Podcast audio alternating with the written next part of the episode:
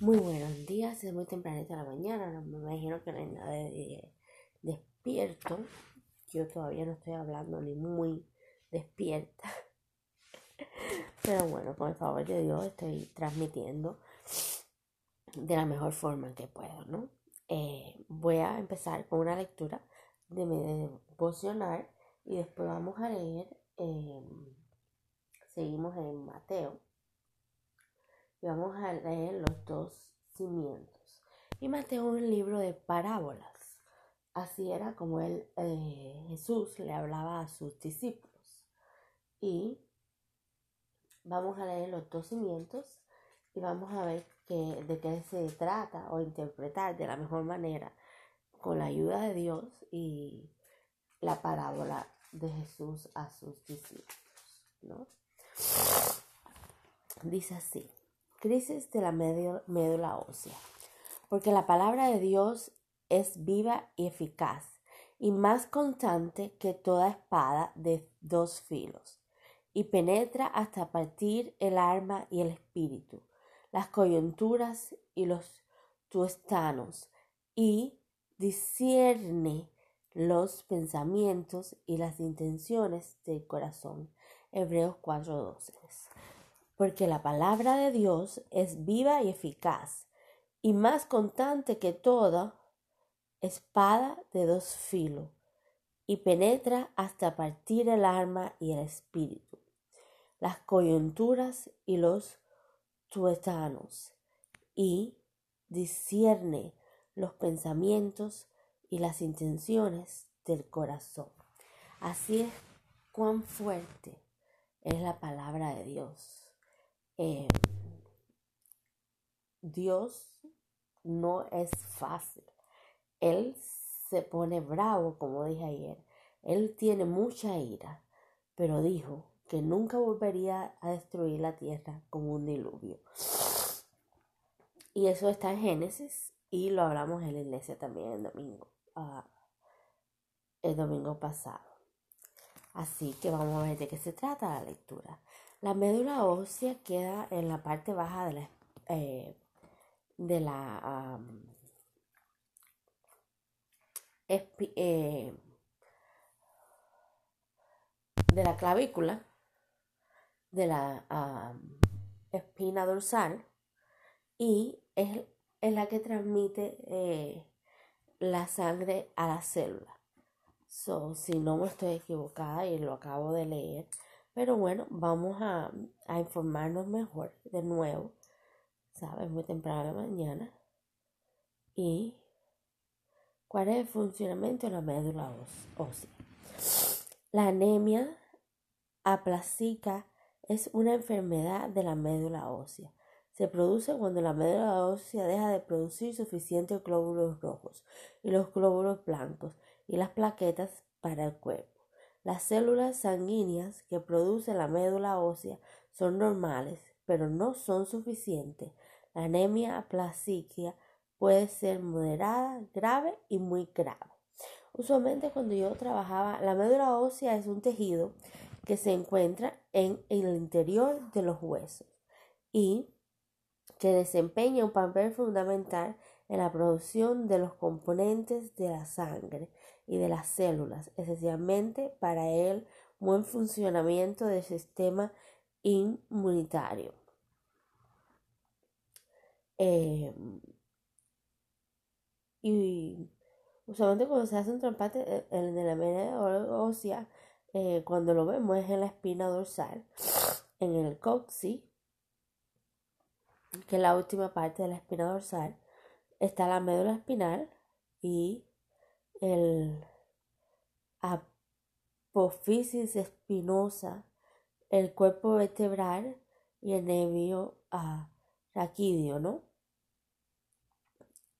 Y ese funcionamiento de, la sangre que se encuentran los nódulos blancos y los nódulos rojos, que es muy importante. RBC y YBC, cuando te haces un laboratorio,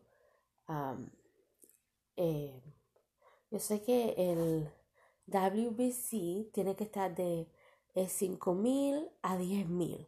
Eso es el, me acuerdo. Y cuando tenemos los eh, glóbulos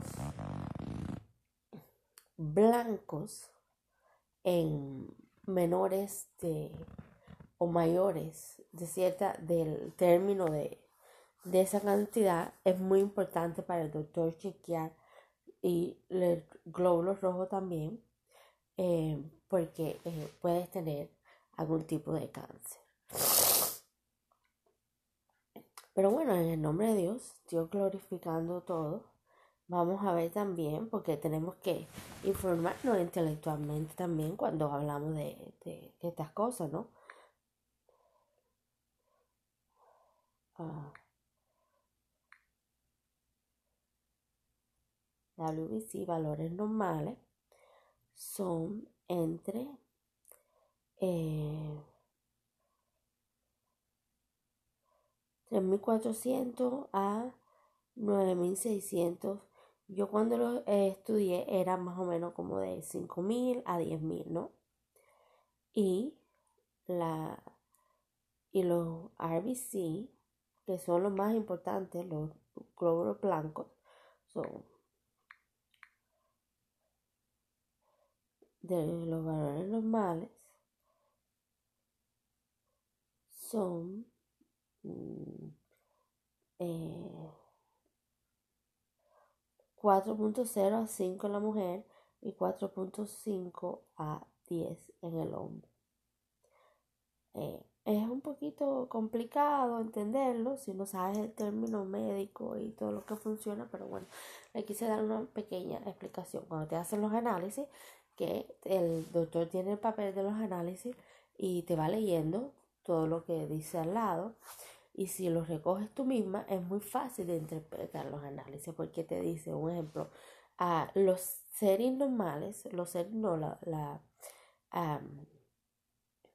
lo, lo, te dicen WBC es de, eh, en mujeres, si era una mujer, es de eh, em, 4.000 a 9.000. Un ejemplo, de 5.000 a 10.000.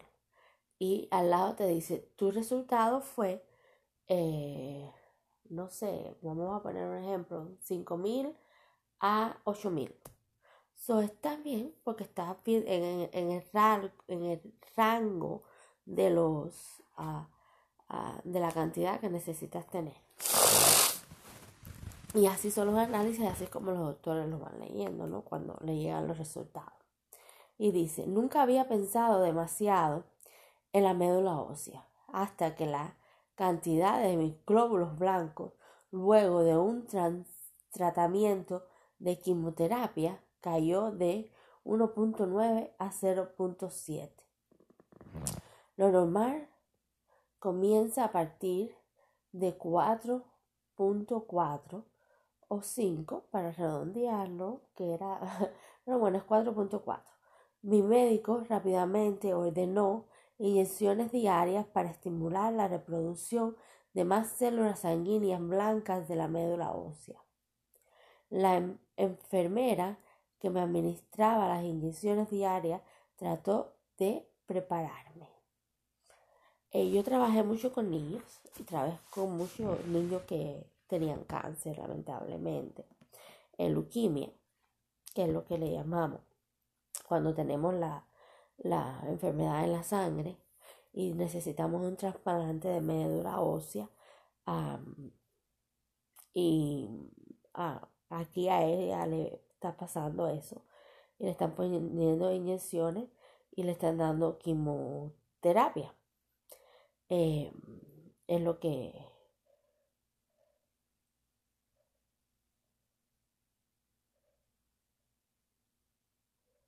Déjame ver, tratamiento de quimioterapia. Le están tratando de quimioterapia. Y cuando un niño iba a ser tratado a un trasplante de médula ósea, era tan fuerte para un padre, porque eh, es muy difícil a ah, conseguir y hacer ese trasplante. Y tiene que ser a ah, muchas veces mandado a un hospital fuera de aquí de, de Miami. Y muchas veces se lo hacían aquí. Y había que tener mucho, mucho cuidado con, con el niño. Y muy pocas veces en realidad llegaban a salvarse. A no ser que le hicieran el trasplante y todo diera a,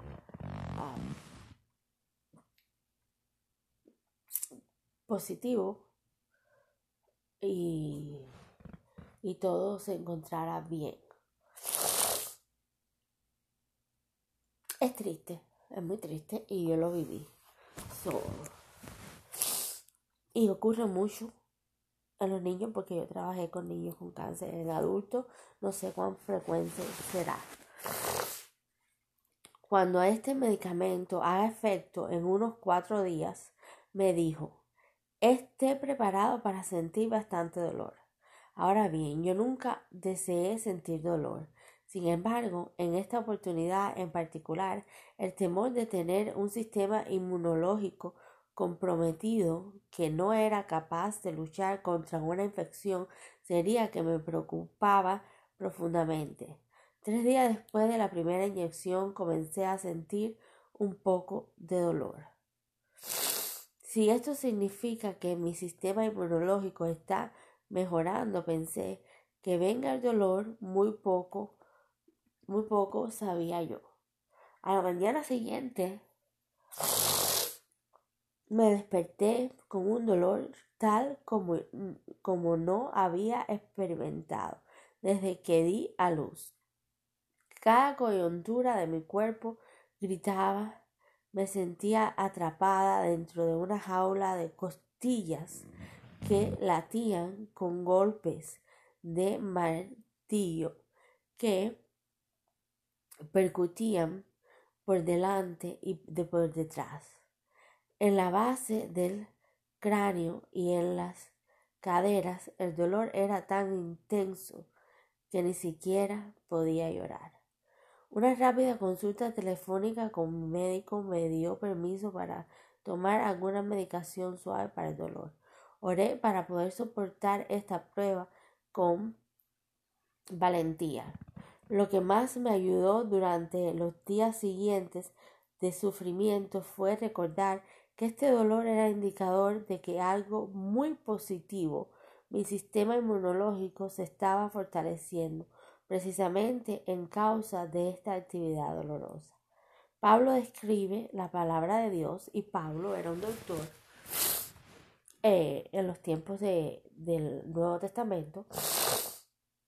La palabra de Dios como poderosa constantemente y capaz de penetrar entre, los, entre las coyunturas de la médula ósea. Incluso discierne mis pensamientos y mis motivos ocultos. Eso sí que puede doler, sin embargo, el dolor espiritual e incluso emocional causado por la convención espiritual es un indicador muy claro de que algo muy positivo está ocurriendo. El sistema inmunológico espiritual se fortalece precisamente porque la espada del Padre de Dios está obrando.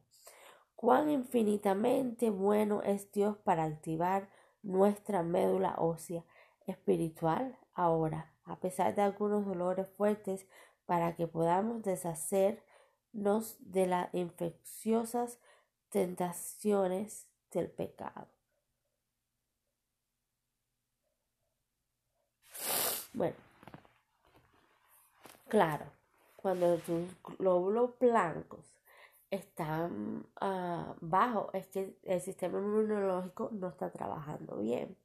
Eh, en el caso de ella, que es lo que primero que mira el doctor, como ya yo lo había explicado antes, antes de leer el libro, antes de, ver lo que ella tenía, ya le había dicho los settings, eh, no los settings, la, el valor de, que tiene que tener la cantidad de glóbulos blancos, el valor, el, el, el resultado de la cantidad de glóbulos blancos que debe tener en tu cuerpo, al bajar esos glóbulos blancos, eh, y no tener la cantidad suficiente, tu sistema inmunológico está en peligro y eso quiere decir que tienes cáncer que, y necesitas uh, que es leucemia, que es el, cáncer de la sangre, que le llamamos así muchas veces, y necesitas en mucha, a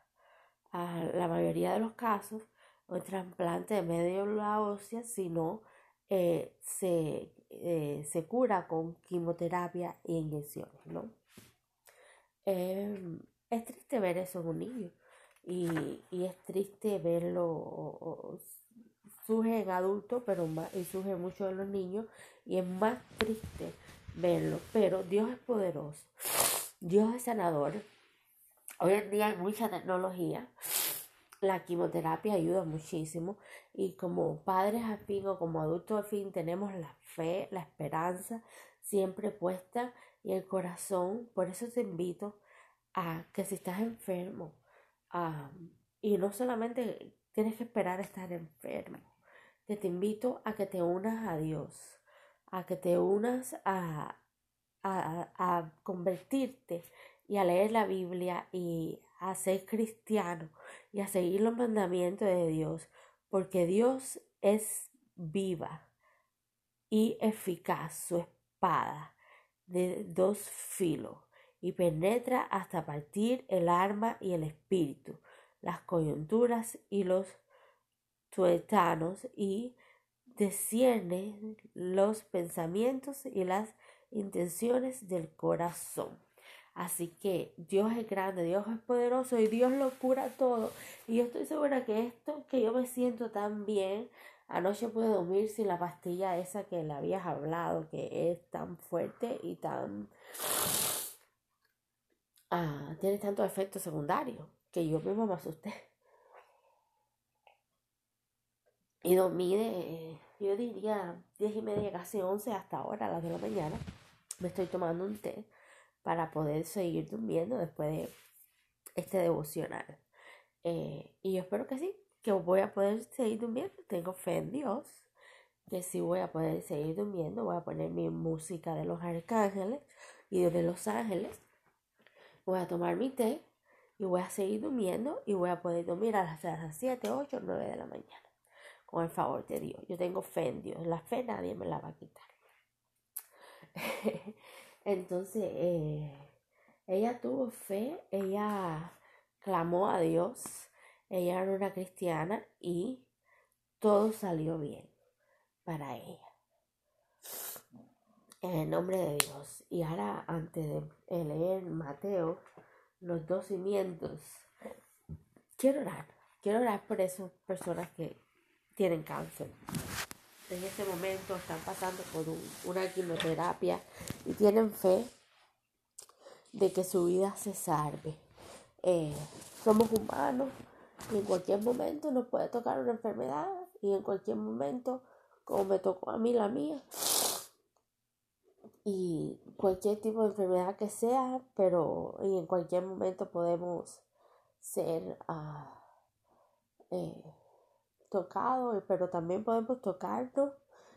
Las manos de Dios puede tocarnos y librarnos de esa enfermedad. Tanto puede tocarnos con una enfermedad, puede tocarnos con, con la salvación. Ella es, era una cristiana, una mujer muy devota, y miren lo que le pasó, se enfermó.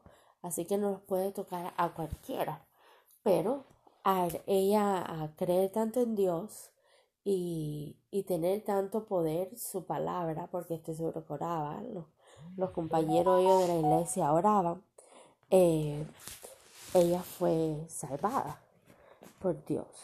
vamos a orar en este momento por aquellas personas que están sufriendo, por esos niños que se encuentran en Miami Children con cáncer, por esos niños que se encuentran en el Baptist Hospital, en el hospital de Baptist, en el hospital de, aquí de Miami Children, que son los dos hospitales que, que tienen, que son de niños, eh, y están sufriendo ahora una quimioterapia, eh, unas inyecciones, unos mm, fluidos para no fluidos o eh, líquidos para cualquier tipo de medicina que le estén dando. Pero sumamente la quimioterapia, que es lo que eh, hace más efecto. Y tienen que pasar por ella. Eh, tanto el hospital de Texas de niños, que lo conozco porque he tratado de, research o investigar a veces que otro hospital de niños existía, porque siempre he querido trabajar con los niños, porque eh, trabajé eh, una vez en el Baptist, como dije con ellos, y después cuando me convertí en terapista, estaba buscando cuántos hospitales de niños había y siempre me ha gustado Texas y vi que había un hospital de niños en Texas, solamente para niños. Y ahora dejando eso a un lado, quiero orar y vamos a orar. Dice, Señor Todopoderoso, hoy te pido que pongas tus manos sobre esos enfermos de cáncer, sobre esos enfermos que tienen los, a las células blancas eh, en un nivel no adecuado y el sistema inmunológico bajo, eh, sin defensas, que están hoy pasando por una quimioterapia, por inyecciones, por eh, IVs con fluidos, para que tú los salves de, e intercedas tu mano sobre ellos, especialmente por los niños del Baptist, por los niños del Miami Children, por los niños del Hospital de Texas de Niños, uh, y también por todos los hospitales que existen aquí en Miami, por los adultos que están pasando un momento de eh, cualquier tipo de cáncer que estén sufriendo, ¿no?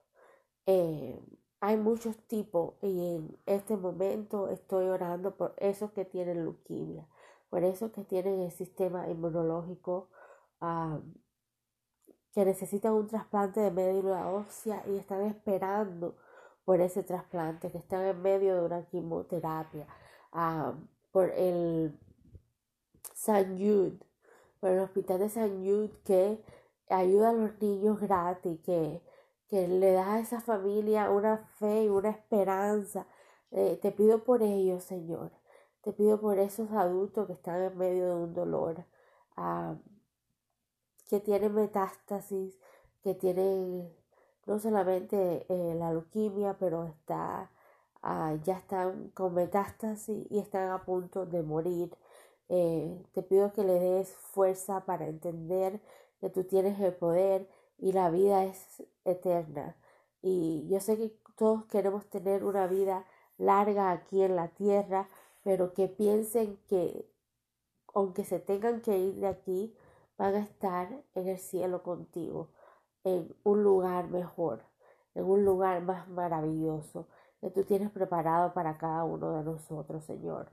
Eh, te pido que ah, ponga su mano de nuevo sobre y su espada de doble filo sobre todo aquel enfermo con cáncer, con cualquier tipo de cáncer que esté combatiendo en este momento. Eh, en tu nombre, en nombre de Jesús, tu Hijo amado. Amén. Bueno, después de esta pequeña oración, quiero leer los dos siguientes de Mateo. Y vamos a ver de qué se trata la palabra. Ah. También quiero pedir por el cáncer de mama, por el cáncer de colon, por el cáncer de, de ah, pulmones, por el cáncer de hígado, por el cáncer de... Eh, que le dé fuerza, que Dios le dé fuerza a esas personas que tanto los necesitan en este momento y a los familiares especialmente Dios mío, darle fuerza a todas esas personas que están en, un proceso y darle salvación y, y cúralos. Y que haya un trasplante para ellos de pulmones y que haya un trasplante de hígado y que haya un trasplante de médula ósea y que haga a, tiempo se descubra el cáncer de mamá, a tiempo se descubra el cáncer de colon, Señor. Te pido que ayudes a esas personas y sean salvas y sean salvas en tu nombre. Dice los dos cimientos. Cualquiera pues que me oye estas palabras y la hace, le compararé a un hombre prudente que edificó su casa sobre la roca. Descendió lluvia y vinieron ríos, y soplaron vientos y golpearon contra aquella casa, y no cayó porque está fundada sobre la roca. Pero cualquiera que me oye estas palabras y no la hace, le, le compararé un hombre insensato que edificó su casa sobre la arena y descendió lluvia y vinieron ríos y soplaron vientos y dieron con ímpetu contra aquella casa y cayó y fue grande su ruina. Y cuando terminó Jesús estas palabras, la gente se admiraba de su doctrina, porque les enseñaba como quien tiene autoridad y no como los escribas. Es en sí lo que quiere decir es en esta los dos cimientos es que cuando construimos una casa de fe bajo el nombre de Cristo eh, enriquecida en una roca fuerte eh, basada en una familia ah, cristiana en una familia que no se va a dejar romper eh, por cualquier ser humano, que no se va a dejar destruir por, uh, porque está construida en una roca, porque está construida en bajo el poder de Dios. Esa casa, no importa que venga viento, marea, gente mala, gente egoísta, gente que quiere destruirte, esa casa no se va a romper, ese matrimonio no se va a romper, esos hijos no se van a romper, esas personas no van a ir por el mal camino porque está construido en una roca. Pero si construyes tu casa dentro del mar, dentro de la perdición, dentro de, de eh, violencia y, y no educas a tus hijos por el buen camino, tu familia, tu casa se destruirá. Y eso es lo que quiere decir los dos cimientos. Así que vamos a construir una casa fuerte, una casa sobre una roca, para que cuando venga el viento, para cuando vengan los ríos, para cuando soplen los vientos y contra esa casa será fundada sobre una roca y no caerá. Porque el Señor es la roca, la fortaleza de cada uno de nosotros.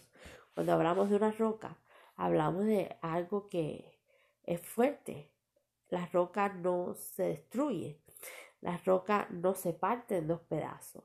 La roca, ah, tú le puedes dar martillo que, que, que no se parte la roca, porque eh, la puedes tirar y no se rompió la roca. Así que, eh, sin embargo, la arena es movediza, la arena ah, es débil. Y, eso es lo que él le llama a la insensatez, las personas insensatas, como a el prudente, ¿no? Y hay mucha gente que no sabe lo que quiere decir la prudencia y la insensatez. So vamos a buscar el término porque yo quiero educar a las personas a la misma vez mientras que me educo yo. Ok, la prudencia son personas Vamos a buscar el término correcto. Capacidad de pensar ante ciertos acontecimientos o actividades sobre riesgos posibles que esto conlleva, adecuar y modificar la conducta para no recibir o producir prejuicios innecesarios. Lo mismo que les expliqué.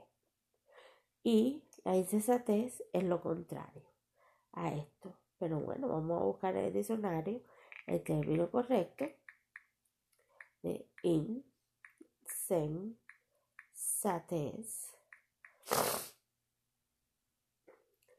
A ver, a ver, a ver. Insensatez quiere decir falta de buen juicio, de prudencia, de madurez antes de actuar.